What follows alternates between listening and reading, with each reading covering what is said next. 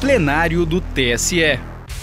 Direto do plenário, nesta terça-feira, 21 de março de 2023, o Tribunal Superior Eleitoral confirmou a multa de 1 milhão e 250 mil reais imposta à empresa Saga Capital SA por doação eleitoral acima do limite legal nas eleições gerais de 2014, no município de Barueri, em São Paulo. Por unanimidade, o colegiado referendou a decisão do Tribunal Regional Eleitoral do Estado, que determinou o pagamento da multa e negou o pedido apresentado pela corporação para suspender o processo eleitoral até a deliberação final sobre a respectiva recuperação judicial.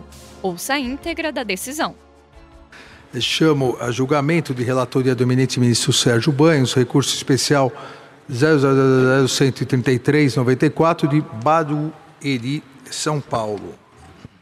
Trata-se de recurso especial interposto contra o acordo no Tribunal Regional Eleitoral de São Paulo que manteve o indeferimento de pedido de suspensão da execução de multa imposta por doação eleitoral acima do limite permitido, até a deliberação final da recuperação judicial. Passo a palavra ao eminente ministro relator. Senhor presidente, senhora ministra, senhores ministros, nobre representante do Parque Eleitoral, senhores e senhoras advogadas, é, nobres estudantes que aqui comparecem da Universidade Maurício Nassau e da Faculdade Censo. Muito boa noite. Farei um resumo do voto, senhor presidente.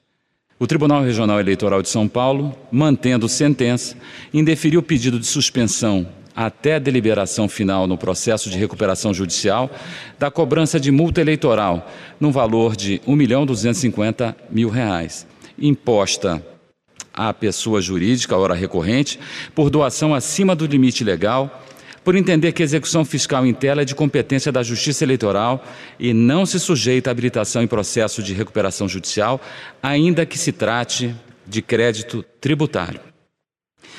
Nas razões recursais, alega-se que o artigo 187 do Código Tributário Nacional estabelece expressamente que a exclusão do processamento da recuperação judicial se aplica apenas aos créditos de natureza tributária, entre os quais não estaria inserida a multa eleitoral, que constitui dívida ativa de natureza não tributária, segundo o verbete sumular 56 desta Corte.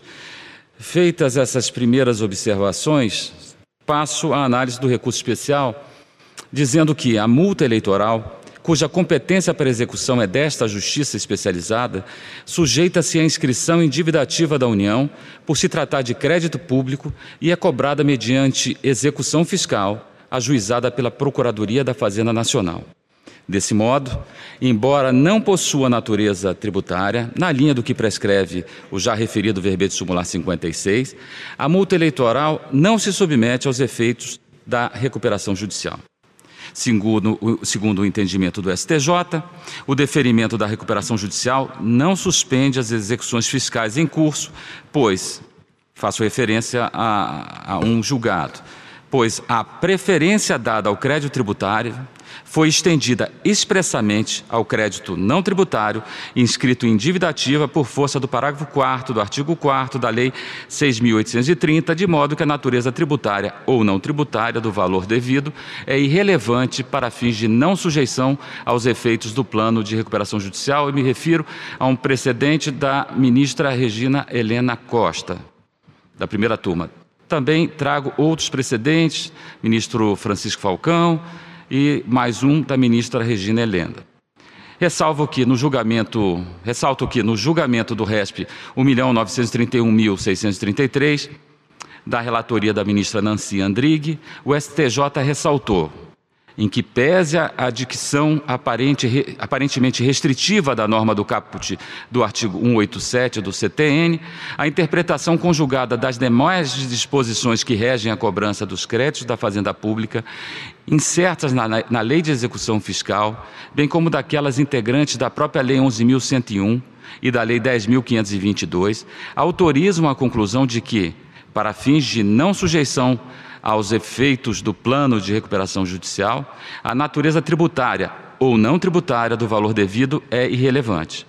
Isso porque as execuções de sanções eleitorais submetem-se às disposições próprias da Lei de Execução Fiscal de sorte que a pessoa jurídica em recuperação judicial não se exime da cobrança da multa, da multa eleitoral, uma vez que os créditos da Fazenda Pública, ainda que de natureza não tributária, não se submetem aos efeitos do processo de recuperação judicial por terem tratamento diferenciado na linha do que prescreve o artigo 29 da Lei de Execução Fiscal, segundo a qual a cobrança judicial da dívida ativa da, da, da Fazenda Pública não é sujeita a concurso de credores ou habilitação em falência, concordata, liquidação, inventário ou arrolamento. Em sede do RESP 1.765.996, ah, da relatoria do nosso estimado colega ministro Paulo de Tarso Sanseverino, ah, o, a, o STJ concluiu que o crédito fiscal decorrente de multa eleitoral não se sujeita aos efeitos da recuperação judicial, porquanto, embora tal não possua natureza tributária, a cobrança desta multa não será feita no processo de recuperação judicial, mas seguirá as regras específicas da execução fiscal perante a Justiça Eleitoral. Registro, por fim, senhor presidente, que a recorrente não logrou ainda êxito em firmar os fundamentos do acórdão recorrido e não demonstrou a efetiva violação a texto de lei ou da Constituição Federal, porquanto a decisão da Corte de origem está respaldada nos dispositivos legais que regem a matéria e está alinhada à jurisprudência do STJ, a quem cabe a interpretação e a guarda, como todos nós sabemos, das normas infraconstitucionais, circunstância que inviabiliza o êxito recursal. Em conclusão, senhor presidente, senhores ministros, voto no sentido de negar provimento ao presente recurso especial eleitoral. É como voto. Agradeço ao ministro e ao relator, que votou no sentido de negar provimento ao recurso. O ministro Raul Araújo também eh, antecipará o pedido de vista. É, é, na verdade, senhor presidente, é, penso que talvez seja possível evitar, se o eminente relator estiver de acordo, é que na jurisprudência do Superior Tribunal de Justiça, em relação a conflitos entre a competência do juízo da recuperação judicial e do juízo da execução fiscal, regida pela Lei 6.830, como é o caso que temos aqui, é no sentido que realmente há, não há a suspensão do, da execução fiscal nesses casos, em face da, do advento da recuperação judicial. Porém, a adoção de atos constritivos pelo juízo da execução fiscal se submete em regime de, de cooperação com o, é, é, é, se submete ao juízo da recuperação judicial, para que não seja afetado um bem essencial à recuperação judicial. Se pudermos agregar esse, é, é, é, essa, essa consideração. Vossa Excelência quer que eu agregue essa consideração aqui? Se Vossa Excelência estiver de acordo, naturalmente. Não, claro, Senão eu pediria vista para dar mais consistência não, a essa não, argumentação. Eu, eu, em princípio, concordo com a, com a colocação, sem problema. Então, é, para ficar mais detalhado na proclamação, como ficaria o dispositivo? Dispositivo mas então, é, é, é, é, da mesma forma, apenas agregando na, na motivação esse. Só agregando um fundamento. Só a fundamentação.